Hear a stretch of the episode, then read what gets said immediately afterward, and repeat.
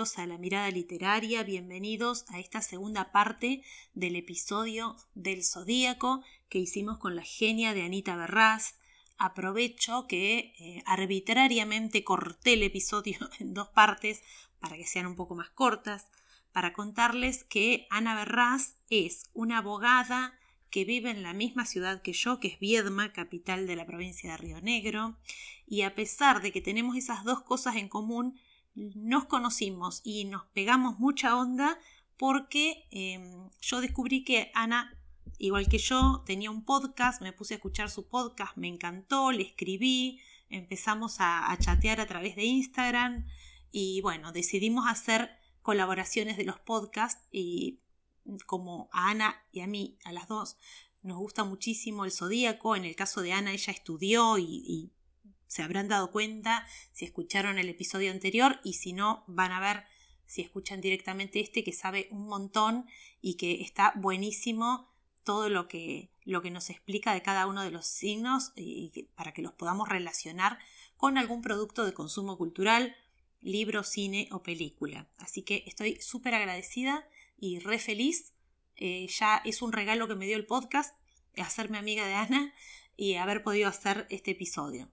Así que sin más preámbulos, los dejo con esta segunda parte del episodio de Zodíaco eh, que va de Libra a Pisces. Espero que lo disfruten. Chau, hasta luego. Ahí vamos, ahí vamos. Vamos bueno. con las más bellas. el mejor signo del zodíaco. Un sol en Libra que nos diga que Libra es el mejor signo del zodíaco. ¿Qué nos pasa? Ah, pero además a mí, me lo, a mí me lo dicen todo el tiempo. Mucha gente. Claro, porque, ay, ves, vos sos buena, vos sos este, diplomática. Este, no sé, pero además los libros nos, atraemos mucho mutuamente porque somos como aves, somos lo mejor. Tenemos como clubs. Yo tengo muy buenas amigas que son de Libra también, entonces es como que, viste, nos, auto, nos hacemos ahí el, el fan, claro, tal cual. Bueno, Libra es el séptimo signo del zodíaco, es como que plantea, termina, digamos, la parte baja de, la rueda y, y es el primer signo digamos, es el segundo signo de aire, es el segundo signo que también está regido por, por Venus, que habíamos hablado que también rige a Tauro, eh, y es el primer signo, primero, que no está eh, representado por un animal, sino por un objeto, la balanza, y además es el primer signo en el que ya hablamos de la relación con el otro. Entonces, y acá también se ve el tema en que en astrología es muy importante el tema de los opuestos complementarios. Cuando empezamos con Aries, es el signo que habla del yo, de mi deseo, de lo que yo quiero, mi espacio, mi, mi, mi, mi, mi, mi. Libra habla de el otro. Y entonces esta cuestión de la diplomacia, el equilibrio y también, mal aspectado, querer agradar a todo el mundo, pensar antes en el otro que en yo, que en mí, eh, tener mucha culpa, muy culpógena, porque encima al ser del elemento aire y estar todo el tiempo muy pendiente, ¿no? De, lo que piensan los demás, de lo que dicen los demás de mí, cómo yo puedo este, agradar de alguna manera, eh, habla mucho de eso. Obviamente tiene cosas muy lindas Libra, no es porque uno sea solo en Libra, pero digamos la capacidad de poder ver distintas cosas desde distintas ópticas, nosotras que las dos somos abogadas, habla un poco esta cosa de la balanza, la justicia, la equidad, ¿no? De poder decir, bueno, sí, de este lado tal cosa, pero de este lado otra. Yo creo que eh, para mucha gente quizás es difícil de entender, pero me parece que es un atributo muy, muy interesante y más en nuestra profesión, que la verdad que poder ver distintos aspectos de una misma ahí, cuestión. Ahí Bea Leverato decía que era en el equinoccio, que Libra cae justo en el equinoccio, entonces ¿qué es equinoccio? Equi, o sea que es, están equidistantes el día de la noche, duran lo mismo, claro. el momento en el que empieza, entonces esto ya te habla de esa armonía y de esa... Claro. Este, ya desde, sí, Sí, sí, sí. Y bueno, eh, y por supuesto Libra se asocia muchísimo al tema del amor romántico, la verdad, ¿no? Así que para mí, yo, me, digamos, la mayoría de las, de las películas que se me ocurrieron relacionar con Libra son en general comedias románticas y algunas que tienen que ver con eh, bueno, la justicia, ¿no? o, buscar un sentido de justicia o algún tipo de, digamos, filosofía que tenga que ver con esto.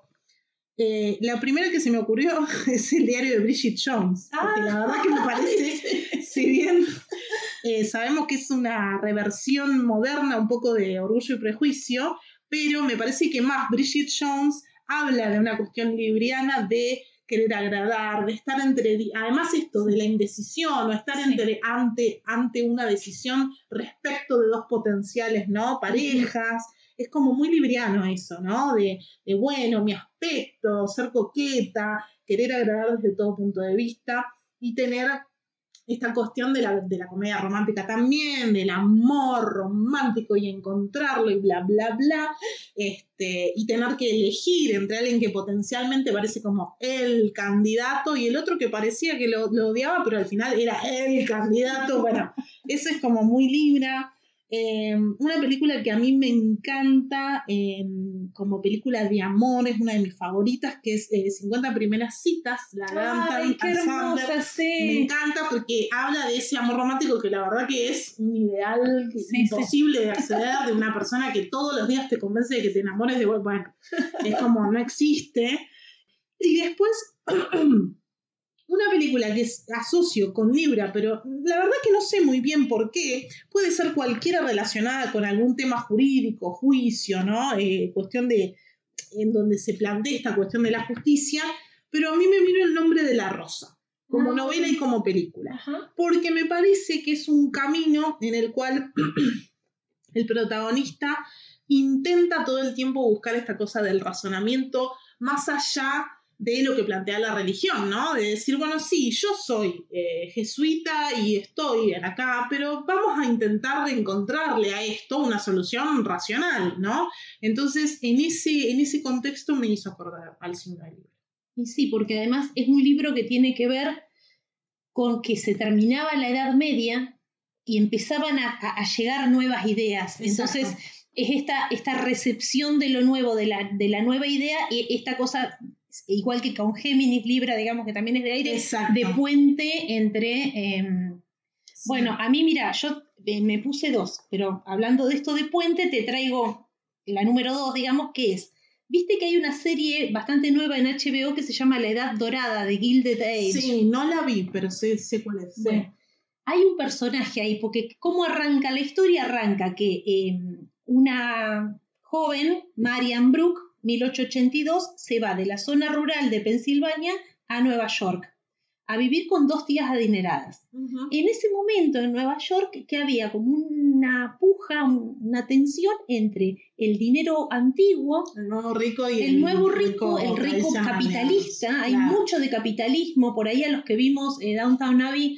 no nos gusta tanto de la edad dorada porque es más, y bueno, los yankees son capitalistas, en cambio en, Downtown Abbey era, iba más de vínculo porque era gente que no laburaba. Era la monarquía. Claro, gente que vivía de rentas ahí, qué sé yo, y era más, total, más vincular, y esto es mucho del tema de los negocios, y, ¿no? Pero ahí está bueno porque hay una tía, una de las dos tías, está como, es muy del viejo dinero, del viejo Nueva York, del, del, tal apellido. Y hay una vieja, que hay otra tía, que es la tía Ada, que la hace Cynthia Nixon, Miranda de Sex and the City, que ah, esa es la tía libriana para mí, porque es como que le hace gamba a la chica y, y, es como que tiene más aceptación a la gente nueva y a las nuevas cosas, y el mundo está cambiando y tenés una tía muy aferrada a lo que era y al al tema social, al este, y otra tía que siendo vieja, claro, es como que de la misma generación, pero con una mentalidad un poco una mentalidad donde donde se mueve entre, entre lo, tradicional y lo moderno, y es como que está en todo momento tratando de, unir y de, hacerle la gamba a la más joven y de tratar de convencer a la vieja, y hay, un personaje eh, de reparto pero sin embargo para mí muy valioso en, ese rol. La trama, claro, claro. Y después, porque yo digo, sí, Libra, Libra, Libra, pero la verdad que lo sufro un montón al signo, porque además lo tengo en todas las casas. Ah, claro. Tengo como, no sé, cinco planetas en, Libra, ¿viste? Uh. Es terrible. Y entonces esta cosa del querer agradar, de perderse en el otro, eh, de perderse en el deseo ajeno, lo veo mucho en El Diablo Viste a la Moda. ¡Ay, sí! Lo elijo no tanto por el fashion, que me encanta, sino pero por esta cosa de que ella, bueno, eh, acepta un, un, laburo y de golpe eh, está completamente dentro inmersa inmersa en ese mundo en querer ajustarse a ese mundo a querer agradarle a una jefa muy jodida hasta que llega un momento que dice ¿por qué? ¿para qué? Claro. ¿Qué sentido? Porque si, si esto no era... se estaba por perder a ella misma. Se estaba por perder ella. en la nueva... Claro, y sin de haberse, digamos, dado cuenta, sin darse cuenta. Y me parece que es digamos, esto es un libro, digamos, mal aspectado, ¿no? Sí, lo peor del libro. Sí, sí, sí. Así que bueno, no quiero ser pesada porque hice un episodio sobre, sobre el libro y, las, la película, pero sí como que me, me, me siento muy identificada desde ahí. Bueno, sigamos entonces con Escorpio. Bien, Escorpio es uno de los signos, digamos, más cuestionados, si se quiere, del zodíaco. Es el signo número 8 y es el segundo signo de agua, representado por el escorpión. La característica principal, creo yo, de escorpio es el tema de la profundidad. Digamos, escorpio no le teme ir a fondo de cualquier cosa. Entonces es un signo cuya energía tiene que ver con desafiar todo lo que se considera tabú. Todo lo que tiene que ver como que socialmente se entiende como tabú, Scorpio va en contra de eso. Entonces, la verdad es que con Scorpio hay un montón de ficciones que se me vinieron a la cabeza, porque todas las que tengan que ver con la muerte, con el temor profundo, con traumas, con cuestiones de sexo, con la religión, eh, todo lo que desafía, digamos, el status quo o las cuestiones que, socialmente están vistas y ahí donde mucha gente no se quiere meter, bueno, ahí se mete Scorpio, ¿no? Entonces, muchas películas, por ejemplo, de terror, como el proyecto Blair Witch o El Exorcista, se me ocurría, ¿no? También eh, La Naranja Mecánica, ah. ¿eh? como esta cosa de la violencia, el extremo, pero desde un punto de vista, ¿no? De metámonos a fondo acá. Mm, sí. También acá pensé con el nombre de la rosa, que yo la había relacionado con Libra, pero en Escorpio, ¿por qué?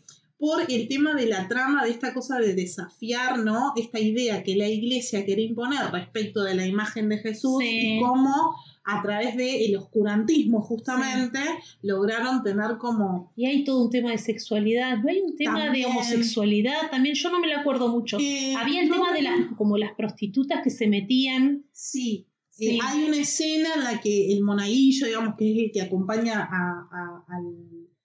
al, protagonista, que es como el detective de todo esto, sí, hay, una chica que como que se mete y tienen como ahí una relación sexual en, la iglesia, en la cocina de la iglesia, que es todo como muy, viste, muy tabú. Eh, no es una iglesia, es un monasterio, creo, ¿no? Técnicamente. Eh, es todo muy tabú, pero además esta cuestión de eh, desafiar las ideas que se tienen respecto de cómo debe ser, por ejemplo, en este caso, la figura de Jesús, que, bueno, eh, capaz que es medio un spoiler, pero eh, lo que ellos querían ocultar era a un Jesús riéndose, porque les parecía que era como... después, en ese mismo orden también, hablando de, la religión cristiana, La Última Tentación de Cristo, es una mm. película muy, y también un libro, que desafía mucho esto, ¿no? Eh, la otra que se me ocurrió, El perfume, que también es una novela, que habla como. sí. que habla de, En realidad es la perspectiva de, un asesino serial eh, que, tiene esta capacidad como del olfato absoluto. Y bueno. Eh, otras películas, por ejemplo, la historia oficial, porque yo pienso a nivel de historia argentina y lo oculto, ¿no? Lo oculto, el, tema de, bueno, etapas oscuras como la dictadura, eh, todo, todo lo que tiene que ver con la peor parte de nuestra historia. Eh, también en, ese sentido, eh, Spotlight, que es esta película que habla sobre el grupo de periodistas que descubre eh, la trama de abusos sexuales en la iglesia en Estados Unidos y, gracias a eso se hace una investigación en el mundo entero. Y otra que eh, tiene un poco más que ver con el tema de la sexualidad y, y las relaciones entre adultos y, menores, que es Lolita. Ah, sí. Eh, ese tipo de, historias, pero se me ocurren un montón relacionadas con Scorpio, porque claro, tiene esta cosa de, bueno, todo lo que... Hablar de lo que no se habla. Exactamente, exactamente. Bueno, yo, vos sabés que también en esa misma tónica traje eh, un libro. A mí se me había ocurrido también el club de la pelea como esta cosa de lo oculto, lo inconsciente, y en ese inconsciente que está la violencia, el sexo. Sí, sí, también se me había ocurrido. Pero bueno, el libro es, eh, es una autora en realidad. Para mí todas su, este, sus libros tienen un poco de esto, pero hay una novela de Mariana Enríquez que se llama Nuestra parte de noche. Para mí, o sea, Mariana Enríquez es una escritora de eh, cuentos de terror argentinos y eh, te va mostrando el terror que está eh, por debajo de las cosas cotidianas de la vida. Claro. Entonces, en, una escena por ahí cotidiana aparece algo terrorífico. Yo por mucho tiempo, por este, este cosa de prejuicio, de, terror, no me interesa el terror, qué sé yo, pero la verdad es que también tiene algo de costumbrismo que está buenísimo, donde vos te ves en, muchas situaciones. Mm. Viste, cuando lees un argentino es como esta cosa de estar hablando con un amigo. Claro. Y ella encuentra la oscuridad en lo cotidiano, la oscuridad y, lo sobrenatural en, algunas ocasiones, pero la oscuridad en la pobreza, en la marginalidad, en, nuestras miserias, en, nuestro, en, cómo competimos con el otro, hasta en las miserias de las relaciones entre mujeres a veces, en algún cuento. Eh, bueno, busca mucho lo oscuro y lo sobrenatural. Los cuentos son magistrales. Mm. Me parece que para entrar a conocer a Mariana Enrique eh, está bueno entrar por los cuentos, pero la novela, nuestra parte de noche, es como si fuera como el colofón, como donde ella, una gran obra donde está todo su mundo, todo su universo, y es el viaje de un padre con un hijo, el padre es un eh, medium, eh, que está en contacto como con una secta muy, muy oscura, que, de misiones, de, donde está una familia yerbatera poderosísima y riquísima, y va y lleva a su hijo ahí donde están sus abuelos y toda una gente muy turbia. Claro. Eh, y, eh, y, a la vez tiene esta cosa posesiva, protectora del hijo, muy intenso él. Él es un personaje bellísimo, sumamente atractivo y magnético que gusta tanto a hombres como a mujeres. Y digo, gracias Mariana Enríquez por darnos un chongo de la literatura, porque siempre mujeres hermosas, claro, Este, siempre la mujer hermosa, que esto, que lo otro, ¿dónde hay un chongo? Bueno, acá lo tenés, es hermoso y todos se calientan con él y está el tema sexual, que a él le da lo mismo estar con un tipo, con una mina, pero esta cosa de que es un tipo que te atrae tremendamente el magnetismo escorpiano, viste que el escorpiano Maradona, digamos. Bueno, totalmente. Es que estaba pensando justamente que también se asocia mucho con Escorpio, que esto del magnetismo, las dinámicas de poder y la manipulación.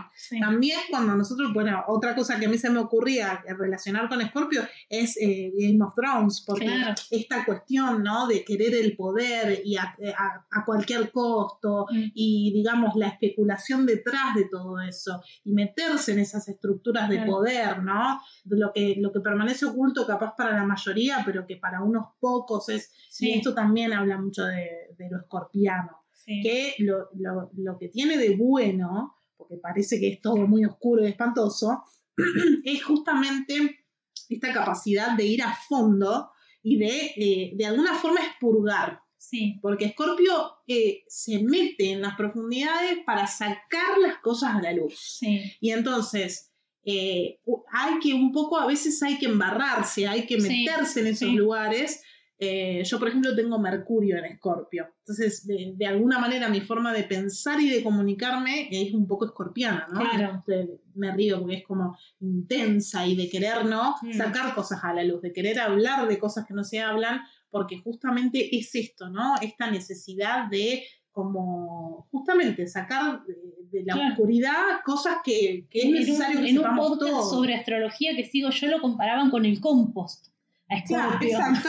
Era como el compost de la vida. Exactamente. Y después también otra cosa que vi es que como justamente van a lo profundo y, no les da miedo hablar de procesos dolorosos, de, de muerte y demás, suelen ser grandes cuidadores, son gente que no se va, que no huye cuando la cosa se pone jodida. Totalmente. Y entonces traigo, digamos, un personaje como para mencionarlo en la teoría del todo, que es la historia de Stephen Hawking contado desde la perspectiva de su esposa Jane, que ahí tenés una persona que se quedó en las peores circunstancias a todo o nada. A todo o nada. Sí, sí, este, Así que bueno, para traer lo bueno, digamos, de Scorpio. Sí, sí, a mí, a mí realmente Scorpio es un signo que me encanta. Bueno, tengo justamente algo muy potente en Scorpio, que es Mercurio, eh, mi Mercurio natal, digamos. Entonces es como que me encanta esa capacidad de justamente de no huir de estas cuestiones y de al revés, decir yo acá voy a encontrar algo y voy a sacar y voy a ser útil de esta manera también. Vamos a Sagitario. Bueno, eh, como venimos de Scorpio, de la oscuridad, qué sé yo. Perdón, pero es como justo lo contrario. Para mí el sagitariano es renegador. Todo lo contrario. Bueno, justamente Sagitario es eh, el noveno signo, es el tercer signo de fuego y por lo tanto el último eh, de fuego de modalidad mutable. Entonces es un fuego que va como de acá para allá. Lo que se asocia con Escorpio es la posibilidad de expansión. Escorpio está regido por Júpiter, que es un planeta que habla de la expansión. De la expansión en todo sentido. Expansión de conocimiento, expansión de fronteras, expansión de creencias, de filosofías. Entonces, eh, el, el signo de Sagitario se asocia, por ejemplo, a las diferentes culturas, a la vida en el extranjero, a viajar, los viajes, la exploración, a los estudios superiores, todo lo que tiene que ver con, con incrementar la, eh, el conocimiento, ¿no? Expandir, expandir, expandir. A el tema de las religiones también, o de las distintas fe, las distintas formas de este, experimentar una fe. Eh, y entonces, en esta expansión que parece permanente, como una especie de el movimiento de digamos, del universo, ¿no? Que todo se agranda, se agranda, se agranda y como que parecería que no tiene fin, los sagitarianos tienen una cuestión de mucho optimismo, sí. ¿no? Ya a un nivel que, por ejemplo, a mí, la verdad, muchas veces me cae mal. Sí, porque son excesivamente negadores de un montón de cosas. Justamente eh, antes de empezar el podcast, hablábamos como un signo y el siguiente un poco se niegan uno al otro. Entonces viene de Escorpio con toda esta cosa Todos vamos a morir. terrible, y Sagitario es como, sí, fiesta, todo está bien, sí, todo está bien. Sagitario, viste, nunca tiene un problema, siempre está bien, siempre es como, pero se está incendiando la casa, no, no, no hay problema. Es como una cosa muy, muy tremenda, ¿no? Em, que a mí, por ejemplo, me cuesta digerir un poco la, energía sagitariana, pero entiendo que eh, por este lado de, lo expansivo y de, ser optimista, la verdad es que es algo excelente. Sí, viste, dicen el mejor es una excelente, pero bueno, a mí me cuesta un poco. Y para ellos eh, también, ¿eh? Porque por ahí no hace, no duelan. Exacto. Este, Les cuesta conectar justamente con las cuestiones negativas, entonces es como que no, no, no, no, no. Este, y, pasan a la negación. Y otra cosa que a mí me molesta mucho eh, por ahí de la energía sagitariana es em, los extremismos, porque a veces cuando se, se embalan mucho en una cosa, puede entender el fanatismo. Ah, sí. Entonces, muchas veces es como que se meten, viste, a estudiar o, a, seguir determinada creencia, lo que sea, y pueden llegar a un punto en el que eso eh, se apodere de su vida entera. Sí, estoy pensando en un ejemplo, no voy a decir. bueno, sí, pero sí, pero es así. Entonces, este, por el lado de las ficciones que a mí se me ocurrieron en relacionar con Sagitario, pensé La Vuelta al Mundo en 80 días por una cuestión de esta, esta cuestión casi idílica de poder recorrer el mundo en, un tiempo relativamente corto. Otra vez comer, rezar, amar, pero no por la primera etapa, sino por la historia de viaje que ella emprende y, en sí la premisa, ¿no? Porque ella parte de una idea de yo acá estoy estancada y por lo tanto necesito como expandir mi vida, mis horizontes, buscar cosas nuevas, experimentar cosas nuevas.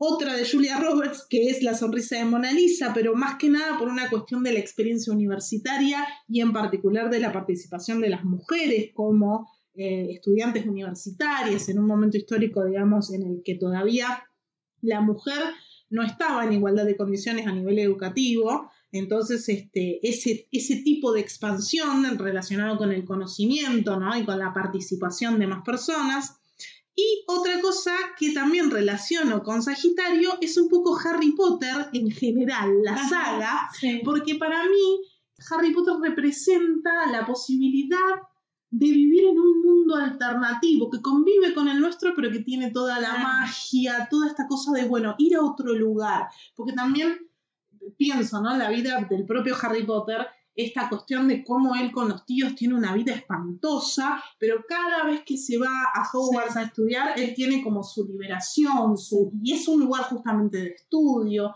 eh, en el que se traslada él para ese lugar, entonces es como, me suena como muy sagitariana y esta cuestión de la fantasía, y la verdad que creo que todos los que amamos Harry Potter nos hace sentir como esa cuestión del hogar, de, algo ¿no? conocido, lindo y, que nos lleva a, la fantasía en el mejor sentido. Y además, viste, eh, digo, esto de Hogwarts como un escape, mm. Cómo eh, la saga eh, tomó muchísima fuerza en la pandemia. Muchísima gente volvió a leer Harry Potter, volvió a ver las películas. y es porque eso, porque es como esta cosa de escapar. Una evasión, digamos, claro, claro, que te lleva... una fuerza impresionante. Sí, sí, sí. Bueno, yo de Sagitario traigo, eh, se me ocurrió una, ni bien hablamos de que íbamos a hacer este programa y me quedé ahí. bien. Este, que es Into the Wild. Hacia Ruta Salvaje. Sí, esa, mirá, que 2007. me encanta esa película, me encantó. Creo que también se me ocurrió en un momento. Porque el flaco es esta cosa de buscar, se va, en la década de los 90, eh, el joven Christopher emprende un viaje a Alaska, donde espera tener una experiencia existencial en medio de la naturaleza, pero está esta de buscar, de viajar, de conocer gente nueva, de, de vivir una experiencia nueva en libertad total, pero a la vez esta cosa negadora de que cuando le empieza a ir mal, el tipo sigue. No, no, no. No va a pasar nada, todo va a estar bien. Eh, eh, donde, digamos, el optimismo. Ya, medio que... cuando el optimismo te juega en contra. Ya otros de afuera te dirían, mira, flaco, dale. Sí, eh, yo también la pensé por Sagitario y también me hizo acordar un poco a Scorpio porque tiene esta cuestión de sí, el viaje, emprender el viaje, pero siempre desde, un lugar muy solitario. Mm. Eh, y bueno, y, el final es bastante escorpiano. O sea, hay que reconocer que es un final que te quedas como, ah, bueno. Mm, y la relaciono, porque se llama Hacia Rutas Salvajes, la relaciono con el libro On the Road, en la carretera de Jack Kerouac, que es de los beatniks, es, está escrito entre 1951 y 1952, se publicó después, porque él la fue escribiendo mientras vivía en la carretera, yendo de un lugar a otro, tipo haciendo dedo, mm. con su amigo, que es em, el amigo Dean Moriarty es el protagonista, eh, Sal, creo que se llama, él se llama Sal, mm. y es un amigo de esos amigos que, que yo he tenido varias amigas así en la vida, este tipo como más loco, más vanguardista, que tenía más vida, que, que él lo miraba como un ídolo, que mm. este... Eh, que creo que es William Burroughs en la vida real, también otro escritor. Y bueno, andaban y de acá para allá. A mí me dejó, hay mucha gente que dice que el libro lo aburrió. Yo me lo leí, a mí me, me, gustó porque me dio esta sensación de juventud, de entusiasmo, ganas de vivir, ganas de comerse el mundo. Me dejó como con ganas de agarrar yo una mochila y salir a hacer dedo por la vida. Es una cosa de juventud, ¿viste? Sí, es, un libro que muy me dejó eso. Y, quería leer, digo, porque eh, justo mirando un poco de, de cuándo se había escrito el libro para traerlo acá, encontré una frase, un pasaje cortito. Pero mira, dice, el personaje en un momento dice, la única gente que me interesa es la que está loca. La gente que está loca por vivir, loca por hablar, loca por salvarse, con ganas de todo al mismo tiempo. La gente que nunca bosteza ni habla de lugares comunes, sino que arde, arde como fabulosos cohetes amarillos explotando, igual que arañas entre las estrellas una intensidad y esta intensidad tremenda. Además esta cosa sagitariana de fuego en movimiento. Sí. Cohetes, ¿viste? Cohetes, eh, lava. Sí, sí, sí. Todo muy, es, verdad, este, totalmente. así que bueno, esa, de paso ahí traigo un librito. Bueno, bárbaro, pasamos a Capricornio entonces. Bueno, vamos al signo número 10, Capricornio, tercer signo de tierra, modalidad cardinal el último signo de tierra, por lo tanto, Capricornio se asocia, y también la casa 10, eh, un poco o mucho, a, una cualidad eh, muy disciplinada y estructurada. Es como la estructura para llegar a un determinado objetivo. El capricorniano o la persona que tiene muy presente la energía capricorniana eh, va a poder alcanzar cualquier cosa que se proponga, aunque le cueste la vida. Y tiene la disciplina de hacerlo. Y a veces son personas que, digamos, parecen como desapegadas o, duras, porque como que son muy de lo material y, y como que les cuesta mucho salir de ahí. Y además en general se asocia con el tema del estatus, ¿no? Con llegar a un determinado lugar como que se aprecia como superior desde afuera, ¿sí? Ser el CEO de una compañía, el presidente de la nación, ese tipo de energía, ¿no? Y cuando, cuando alguien se rige mucho por la profesión y quiere llegar a ser algo a nivel profesional, este, a eso relaciono yo más que nada eh, la energía capricorniana y por supuesto mucho lo material. Eh, se los asocia bastante con, una cuestión medio de tacaña, que también se los asocia a Tauro, pero yo siento que los capricornianos son incluso más duros que los taurinos en ese sentido, porque tienen una relación con lo material, digamos, muy eh, utilitarista, ¿sí? Como que son muy utilitaristas. Todo tiene que tener un, digamos, un sentido dentro de ese plan. Lo que tiene de bueno justamente es la disciplina para poder alcanzar cualquier tipo de meta, ¿no?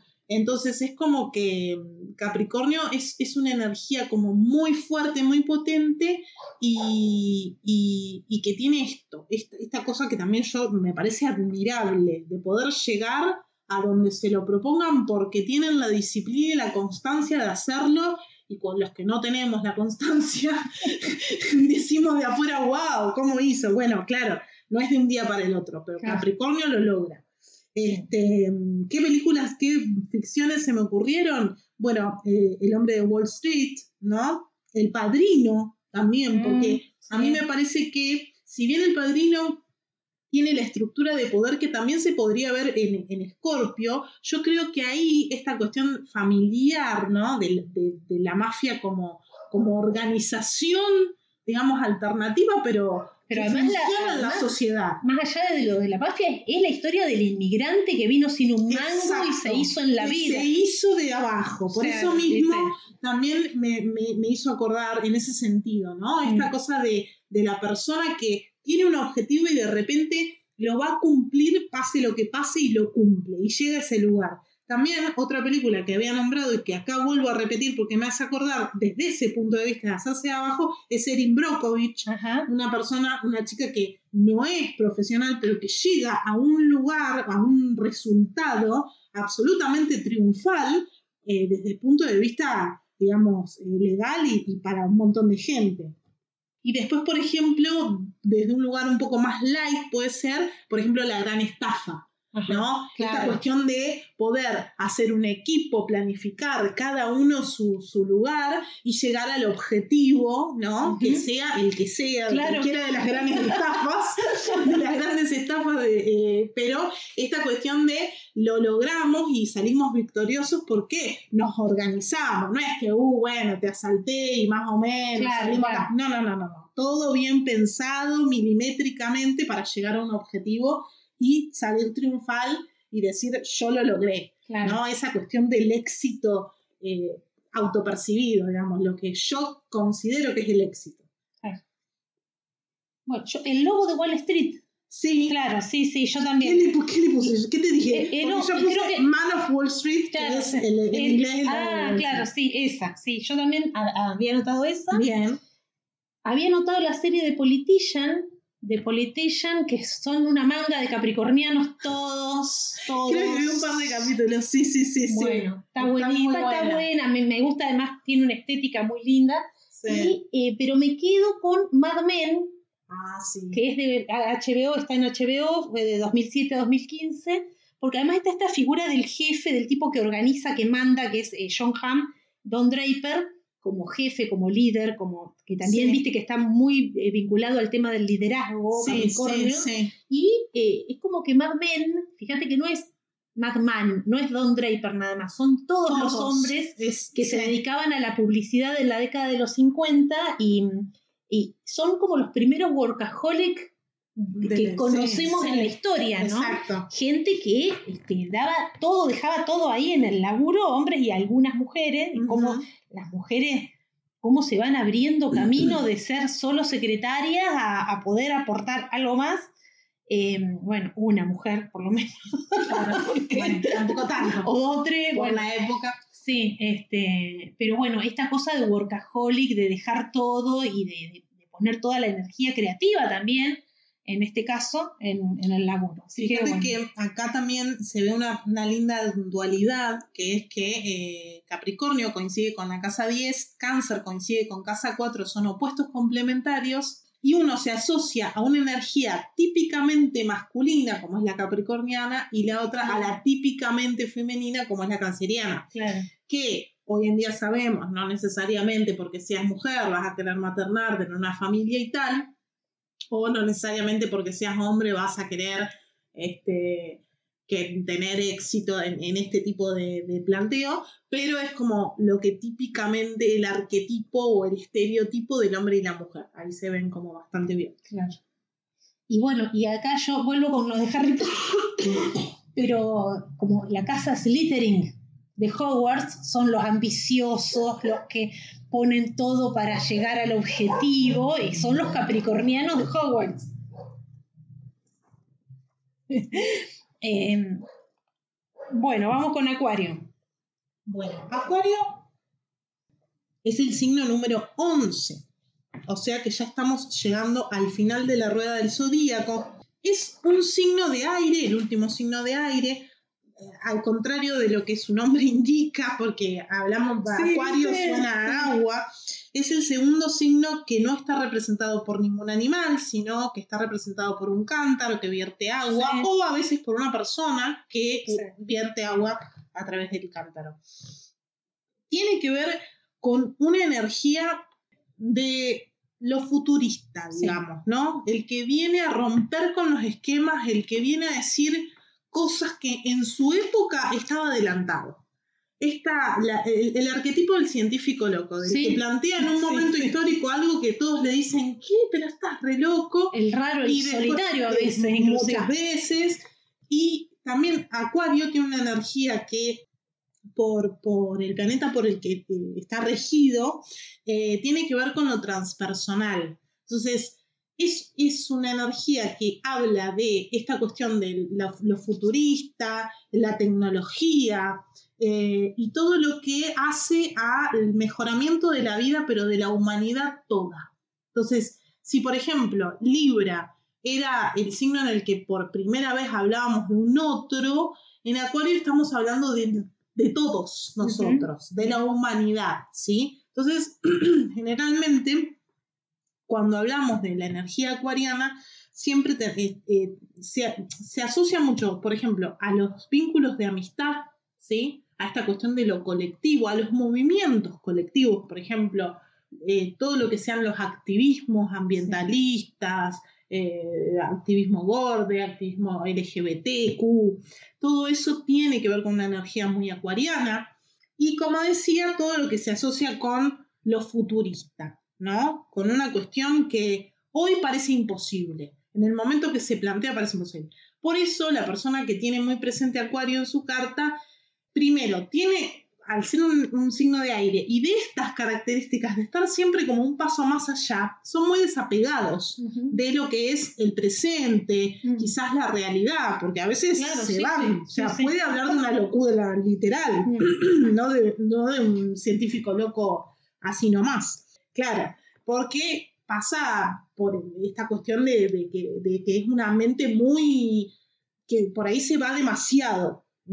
Y entonces, este, generalmente las personas acuarianas son disruptivas, ¿sí? Vienen a plantear cosas que al resto nos parecen raras pero que capaz que con el tiempo decimos, mira qué razón que tenía fulano. bueno, entonces eso, es muy acuariano. Lo encontramos en un montón de libros, películas. Sí, sí. Toda la ciencia ficción. Ciencia ficción, sí. Yo pensé inteligencia artificial, ex máquina, 1984, 2001 Odisea del espacio, este, porque tiene que ver mucho con esto del futuro y también de hablar de la humanidad a la vez, ¿sí? El, claro. el rol de la humanidad o cómo, cómo se ve a la humanidad toda en un futuro desde el momento en que se hace, ¿no? Porque, por ejemplo, en 1984, en el, el momento que se escribió, era, iba a ser el futuro, ahora es el pasado, pero bueno, un pasado distópico, ¿no? En donde eh, se, se, se, imaginó una, digamos, situación en la cual todos íbamos a estar controlados y que eso terminó siendo bastante real si, si tenemos una perspectiva media eh, tétrica de lo que es nuestra realidad hoy, que todos estamos conectados y demás.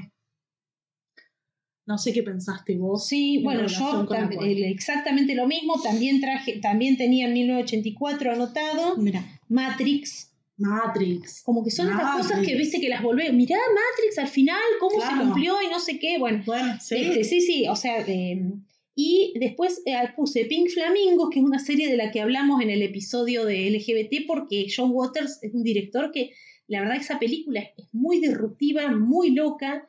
Y si bien ahora hay mucha más representación LGBT en los productos de consumo cultural, lo que hizo él no lo hizo nadie. Bueno. Porque hay un momento que un tipo se para y empieza a, hacer, a, abrir y cerrar el ano, y vos lo ves un primerísimo primer plano de un ano, y él sí, eso nunca más lo vi después.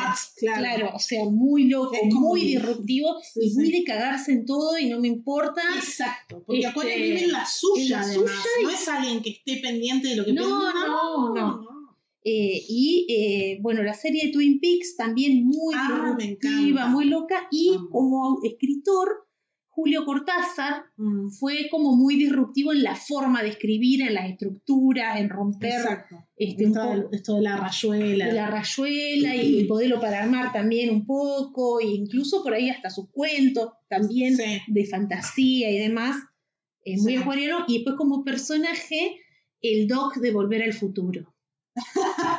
es como re acuariano. Es, el científico loco, total, eso sí, literalmente acuario. Acuario es un personaje, literal. Que le plantea al chico como tenemos que hacer esto y el pibe lo mira como diciendo, pero ¿qué me estás diciendo? Bueno, sí, tal cual, tal cual. Eh, bueno, Pisces. Llegamos al final. Pisces, el último signo del siempre le toca el último. Son los últimos, pero bueno, también se pueden, en esta cosa de lo circular que tiene que ver con el zodíaco, digamos, es un final que da paso a un nuevo comienzo porque todo vuelve a empezar. Entonces, eh, Pisces también se puede ver como el signo anterior a Aries, ¿no? Claro. Más allá de que sea el último en esta numeración. Es el último signo, es de agua. Y es uno de los signos más difíciles de describir, creo yo. Porque en Pisces, creo que hoy hablábamos un poco, si en Aries empezamos desde el yo, desde el ego, desde, desde la individualidad, en Pisces ya es como que todo se fundió en el todo.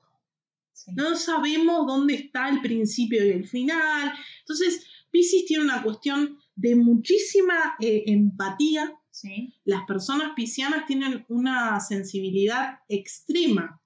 Eh, esa empatía los puede llevar a percibir cosas que el resto del, común, digamos, de la gente no puede percibir. Eh, y como esto es demasiado, digamos, ¿no? Como que Pisces eh, es un signo en donde la emoción se lleva al extremo. Y es un extremo que a veces es insoportable. Y se rigidizan y, se van a Virgo. No, pero se, van a, se, evaden mucho. Así como hablábamos que Sagitario es muy negador porque ellos quieren que todo así, todo sea una fiesta permanente, Pisces es como que esa, esa emoción que capaz no la pueden digamos, procesar de ninguna manera hace que se evadan de alguna forma. De hecho, el símbolo de Pisces, que son dos peces, uno digamos para arriba y otro para abajo, muestra un poco esta cosa de un pie en la tierra y un pie en el cielo. Claro. ¿No? Esta cosa de mm, el colgado, ¿no? Es mucho esto, esta energía de, uh, colgué, me fui. No, yo lo que decía de que se rigidizan, como que lo ves mucho en hombres, en los hombres que se han criado en, el esquema patriarcal del hombre no llora, el hombre no uh, siente, el hombre. Para un hombre es tremendo. un hombre Piscis, tremendo. Es, tremendo ser de Piscis y es muy común hombres de Piscis que se rigidizan y se van a su opuesto complementario, que es Virgo, y van a, ver hombres de Pisces que vas a ver muy rutinarios, muy, muy eh, rígidos, muy ordenados, extremadamente ordenados. Como, como closeteados. Como, vos decís, pero este tipo es de Virgo. ¿Por qué es de Virgo? Si es de Pisces y, tiene como muchas cosas de Virgo y es su forma de, em, de pasar, de soportar la sensibilidad extrema. Claro, sí, habla de una, de una evasión, ¿no? Que ya directamente puede em, utilizar cualquier herramienta para evadirse. Entonces, este, la única película que se me vino a la mente y que no la pude relacionar con ninguna otra cosa y me parece perfecta para Pisces es Eterno Resplandor de una mente sin recuerdos. claro. Porque digo, habla de esta cuestión de una relación que en el momento parecía perfecta y tanto amor y tanta intensidad y y tanta emoción que cuando se acaba no lo puedo tolerar y esta cuestión de no lo puedo tolerar y entonces me voy a borrar de la mente el recuerdo, eh, pero a la vez la capacidad de, incluso habiendo borrado de la mente, sigue existiendo esa conexión. Así que me pareció como... Sí, re, re, re. muy representativa del signo de Pisces. Yo en realidad me fui hacia películas que por ahí tenían algo que ver con lo esotérico, lo religioso. Pensé en el pequeño Buda, que me, encanta porque lo, único que sé de budismo, que me parece una religión hermosa, es eh, eh, eh, lo de esa película.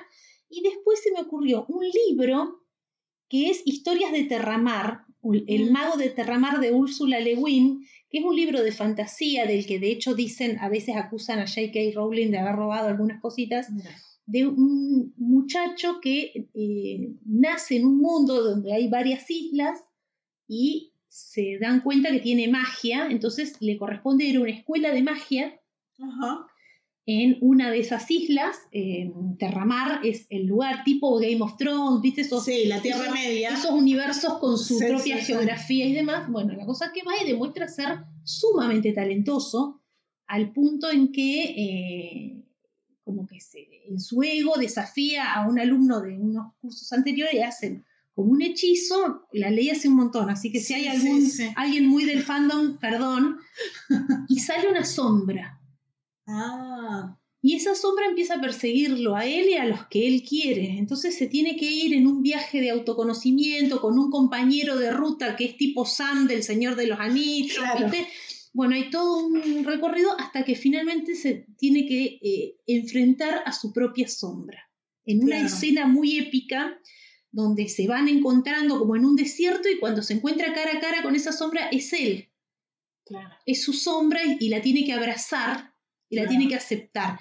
Entonces, este libro, digamos, si bien tiene todo este componente fantástico de la magia, el universo de fantasía, la escuela de magia, eh, eh, eh, las aventuras y demás, tiene un componente filosófico fuertísimo que ha sido utilizada. La imagen de abrazar a tu propia sombra infinidad de veces viene de acá. Ah, mira. De este libro nace acá, digamos, se usó en el libro La enfermedad como camino, que es un libro de autoayuda que tiene que ver bueno, no sé si ha usado el encuentro con la propia sombra, la maternidad o el encuentro con la propia sombra, bueno, tiene que ver con todo esto. Capaz que es más escorpiano que, decir, que me, hace, acordar mucho a Escorpio, pero tiene un poco que ver, porque hay una intensidad acá, ¿no? Claro. Y esa, esa, por ahí lo que la diferencia entre Escorpio y Pisces es que Escorpio va hacia la sombra sin temor o sin pudor, y Pisces la evade. Y bueno, este la evadió toda la novela. bueno, en algún momento, claro, esa sombra te encuentra, hermano, te va a encontrar, ¿viste? Pero más que nada por esta cosa como pensando en una obra literaria que te deja un mensaje más profundo, más filosófico y,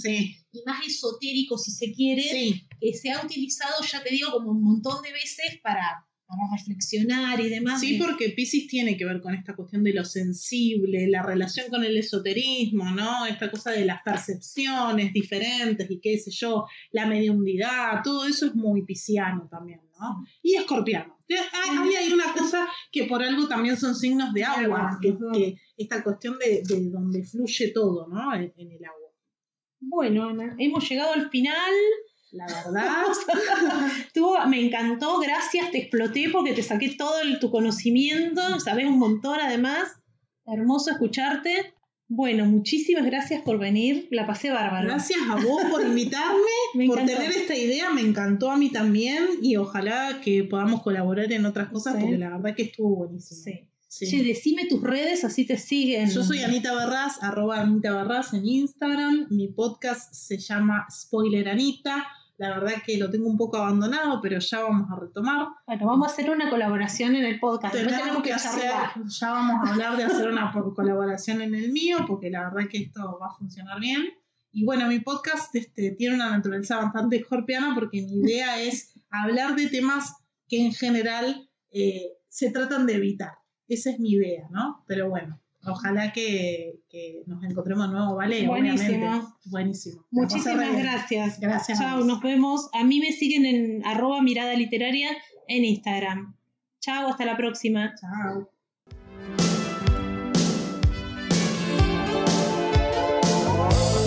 Si estás